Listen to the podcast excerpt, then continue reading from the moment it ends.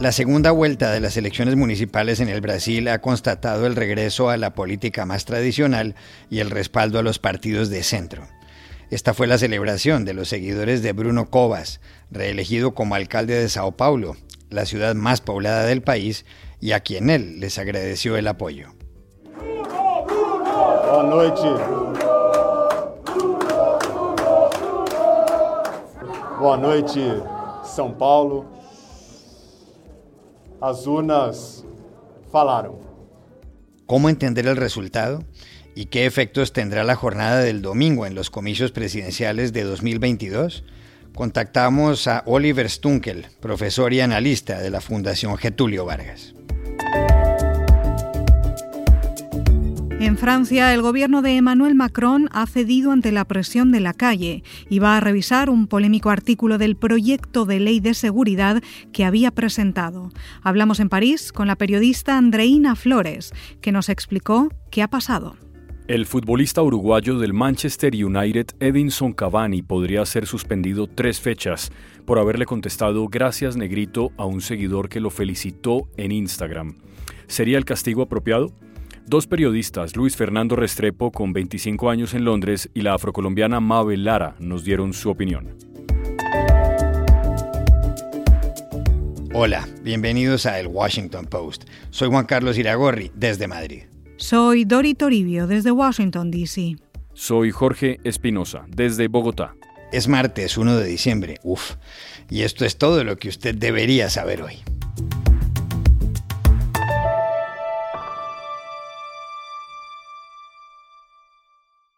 Los partidos de centro y la política de siempre han sido los vencedores en las elecciones municipales del Brasil, cuya segunda vuelta tuvo lugar el domingo pasado. No les fue nada bien al presidente Jair Bolsonaro, en el poder desde hace casi dos años, ni al Partido de los Trabajadores, el PT, del expresidente Lula da Silva.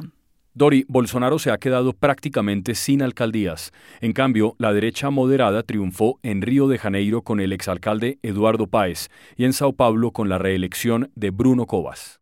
El PT no ha logrado ninguna alcaldía, algo que no le ocurría desde cuando se restableció la democracia hace 35 años.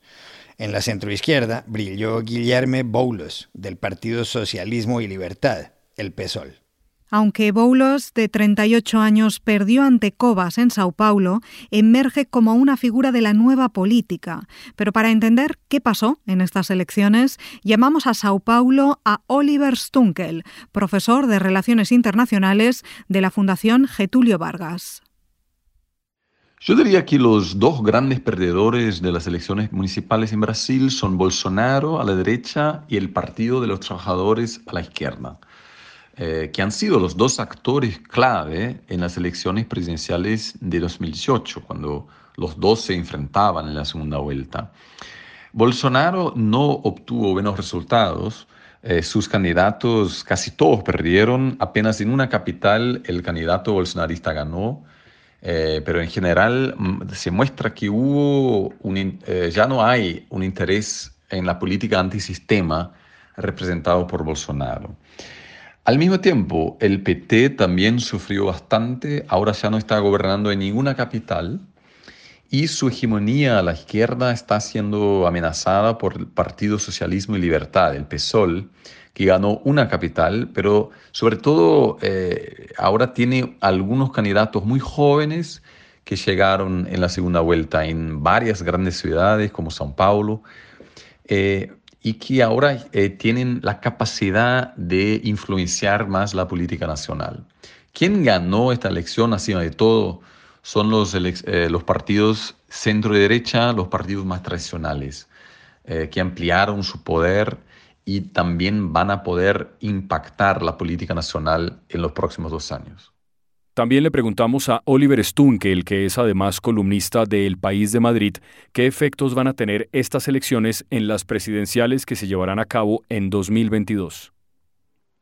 En 2018, Brasil elevó a la presidencia a un candidato con un discurso antidemocrático, antipolítico, de ruptura total, pero ahora se ha confirmado un cansancio con, con esta retórica y el regreso a la política más tradicional.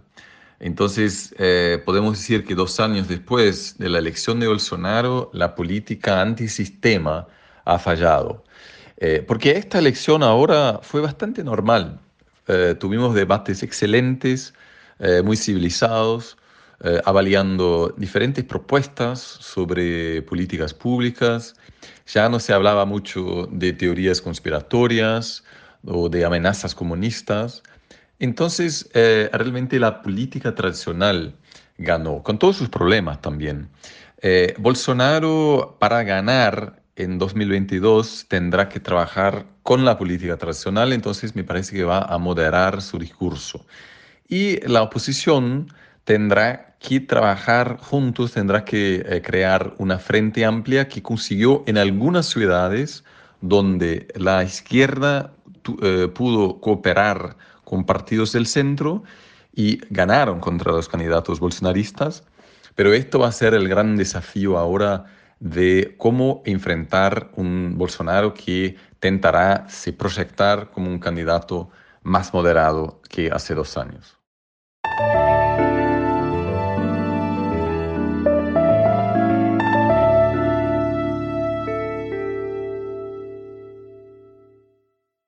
En Francia, el gobierno de Emmanuel Macron acaba de dar marcha atrás con respecto al proyecto de ley de seguridad que contenía un controvertido artículo, el 24, que prohibía difundir imágenes de acciones policiales. El artículo castigaba con penas de prisión de hasta un año y con multas de 45.000 euros a quienes violaran la prohibición. Pero los sucesos de los últimos días suscitaron manifestaciones de protesta en distintas ciudades del país. Hubo dos episodios. La forma violenta como la policía retiró el lunes 23 a varios inmigrantes de la parisina Plaza de la República y la manera como agentes del orden apalearon la semana pasada al productor musical afro Michel Zecler. El propio Macron se declaró avergonzado por esta última agresión. Con esos antecedentes, la pregunta es entonces si la ciudadanía indignada le ha ganado el pulso al gobierno. Para saberlo, llamamos a París a la periodista venezolana Andreina Flores. Sí, efectivamente, Iragorri. Yo pienso que el pulso popular o el rechazo popular a esta ley de seguridad global hizo retroceder al gobierno de Macron. Pero yo sí diría que el rechazo popular fue antes de la protesta del sábado, porque fíjese que desde principios de semana, cuando se publicó ese video en donde se ve la golpiza que le dan tres agentes de policía a un productor musical negro, Michel Secler, en su propio estudio, cuando se da a conocer ese video, cuando se ve el, acto policial, el abuso policial en ese, en ese episodio, pues la gente vuelve a hablar de la ley de seguridad global diciendo, bueno, si nosotros dejamos que la ley de seguridad global sea aprobada, pues entonces este tipo de episodios, este tipo de abusos no se van a dar a conocer. ¿Por qué? La ley de seguridad global prohíbe o busca prohibir, porque no ha sido aprobada todavía, busca prohibir la difusión de imágenes de las acciones de la policía de las acciones en protestas, de las acciones en interpelación a la gente en la calle, de las acciones en allanamientos, por ejemplo, del proceder de la policía. Y esto eh, so pena de una multa de 45 mil euros e incluso eh, condenas penales. Eh, entonces, de alguna manera, lo que quería eh, el gobierno de Macron era proteger a los policías, pero parece que, bueno, digamos que se le volteó la tortilla con la intención, ¿no?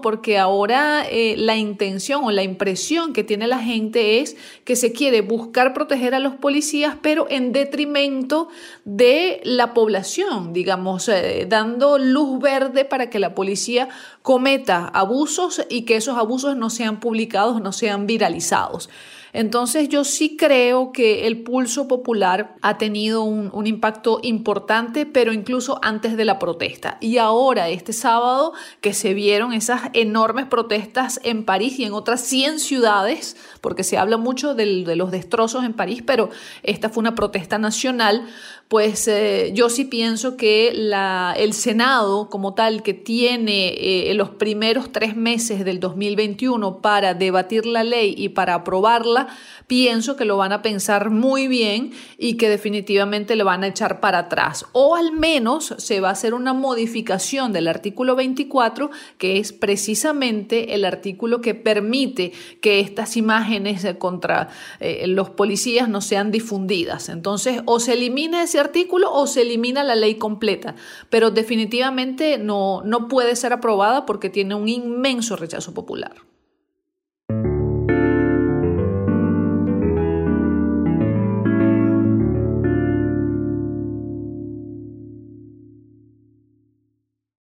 El delantero uruguayo del Manchester United, Edinson Cavani, puede ser sancionado con tres partidos de la Premier League por haber utilizado una expresión racista en las redes sociales. El domingo, Cavani anotó dos de los tres goles con los que su equipo le ganó de visitante 3 a 2 al Southampton, después de haber ido perdiendo 2-0. Eso le valió una felicitación de un hincha por Instagram. Así te quiero ver, matador, le escribió el seguidor sobre una foto en la que se ve al futbolista, a quien llaman así, celebrando un gol. Cavani le respondió con las siguientes palabras, Gracias, negrito. Iragorri Cavani, que marcó el último gol a poco del final del juego, retiró minutos después esas palabras, y la Football Association, la autoridad que regula el fútbol en el Reino Unido, le abrió una investigación. El jugador se disculpó oficialmente por haber usado la expresión. Dijo que le estaba respondiendo a un amigo que lo había felicitado y señaló que se opone totalmente al racismo. En 2011, el también delantero uruguayo Luis Suárez de Liverpool fue suspendido ocho jornadas por un caso distinto. En un partido llamó varias veces negro al francés del Manchester United, Patrice Evra. ¿Sería apropiada una sanción a Cavani o resultaría exagerada debido a la forma como se habla en América Latina? Consultamos a Luis Fernando Restrepo, periodista de DirecTV Sports con 25 años en Londres y que cubre la Premier League. Esto, diría yo, es el choque cultural de Latinoamérica y el Reino Unido y también haría un paralelismo con la película dirigida por Sofía Coppola, la de Lost in Translation, perdido en la traducción pues eh, todos sabemos que en Latinoamérica es muy común utilizar el término negrito. Pues a mi padre, por ejemplo, él es anestesiólogo y todo el mundo lo conoce eh, en su gremio como el negro Restrepo, el anestesiólogo de Medellín. Y yo mismo, por ejemplo, que soy moreno, pues para hacerme eh, sarcasmos o para incluso a veces hacer chistes de mí mismo, pues yo me llamo el negrito el negrito pudo hacer esto o lo otro. Eso aquí no se puede decir. La palabra negro es un insulto, es un insulto y es eh, prácticamente una palabra que está desterrada de cualquier tipo de vocabulario en cualquier jerga. Aquí no entienden, aquí no entienden que en Latinoamérica pues nosotros lo utilizamos cariñosamente y ellos tratan a su vez de poner unas reglas generales para todos los jugadores de todas las culturas que vienen acá para que eviten esa palabra y, no la puedan utilizar. Ahora, Cavani no la usó en el terreno de juego y la usó en su propio idioma con un hincha que le escribió en su propio idioma y a través de una cuenta privada. Vamos a ver hasta dónde llega esta investigación.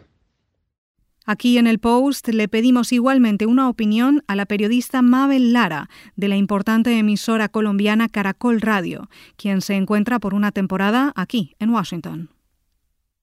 Hombre, pues lo primero, para responderles es que yo soy periodista negra, afrocolombiana, nací en una región del norte del departamento del Cauca, en Puerto Tejada, de donde eh, nacieron muchos futbolistas, incluso negros afrocolombianos de un país como el nuestro. En el contexto de la América del Sur sí se utiliza el negrito cultural y coloquialmente, pero no es así en Inglaterra. Este no es un término común y mm, sí es interpretado o leído incluso allí como un término racista y discriminatorio. Las reglas son las reglas. Ya la Federación de Fútbol había advertido sobre las ofensas que no solamente tendrían que prevenirse en el rango en el margen de las canchas de fútbol, sino en el de las redes sociales, incluso en redes sociales como Facebook, como Twitter, como Instagram. El ejemplo comunica y esto es clave para mencionarlo en tiempos del Black Lives Matter, en donde estamos hablando sobre temas de racismo profundo en países anglosajones, en Inglaterra, en los Estados Unidos. El racismo, por ejemplo, en los Estados Unidos, o mejor, el racismo en el fútbol europeo, es sí un grave problema que em, preocupa mucho en los estadios. Recuerdo en este momento, por ejemplo, el episodio de Dani Alves donde le tiraron un plátano y se empezaron a mofar de él, o cuando Samuel Eto'o quería salirse de la liga porque le gritaban en los estadios mico, macaco, cuando se enfrentaba contra otro equipo. De tal manera que, como decía mi abuela negra del norte del departamento del Cauca, al pueblo que fueras, haz lo que vieras. Y yo creo que así a Cavani lo adoremos en esta América del Sur, tiene que dar ejemplo y cabe mucho este análisis que se está planteando en Europa y sin duda en el mundo. Ya no estamos en los momentos en donde la cultura podía prevalecer simplemente y uno podía hablar y decir cualquier cosa. Incluso a los jugadores que son de esta tierra también les toca cumplir las reglas y hablar adecuadamente.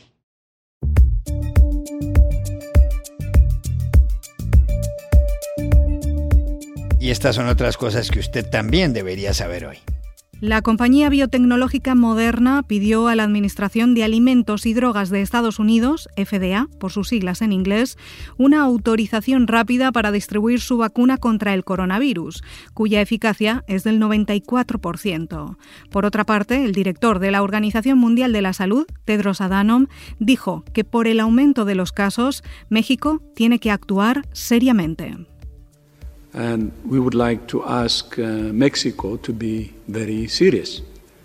As Mike said, we don't want to have, we don't want to comment on individual behaviors, whether they wear a mask or not.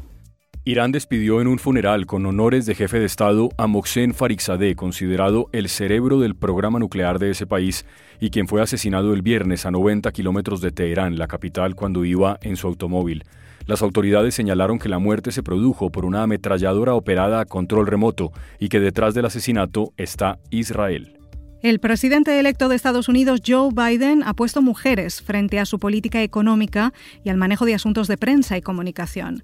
Como secretaria del Tesoro, confirmó a la expresidenta de la Reserva Federal, Janet Yellen, como directora de la Oficina de Presupuesto a Nira Tanden y en cabeza del Consejo de Asesores Económicos a Cecilia Rouse. Los siete cargos de prensa de la Casa Blanca serán solo para personal femenino. Jennifer Psaki hará de portavoz presidencial.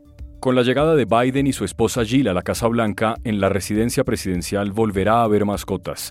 Primero los dos pastores alemanes de la primera dama, Champ y Major. Por jugar con este último, Biden se ha fracturado el tobillo en las últimas horas. Y también habrá un gato, un caso inexistente desde los tiempos de George W. Bush. En el siglo XIX, el presidente Abraham Lincoln tuvo dos gatos, Tabby y Dixie. Un día dijo con humor, Dixie es más brillante que todo el gabinete ministerial y nunca contesta de mala manera. Y aquí termina el episodio de hoy de El Washington Post, El Guapo. En la producción estuvo Cecilia Favela. Por favor, cuídense mucho. Y pueden suscribirse a nuestro podcast en nuestro sitio web, elwashingtonpost.com, seguirnos en nuestra cuenta de Twitter, arroba el post, y también nos encontrarán en Facebook buscando el Post Podcast. Chao, hasta mañana.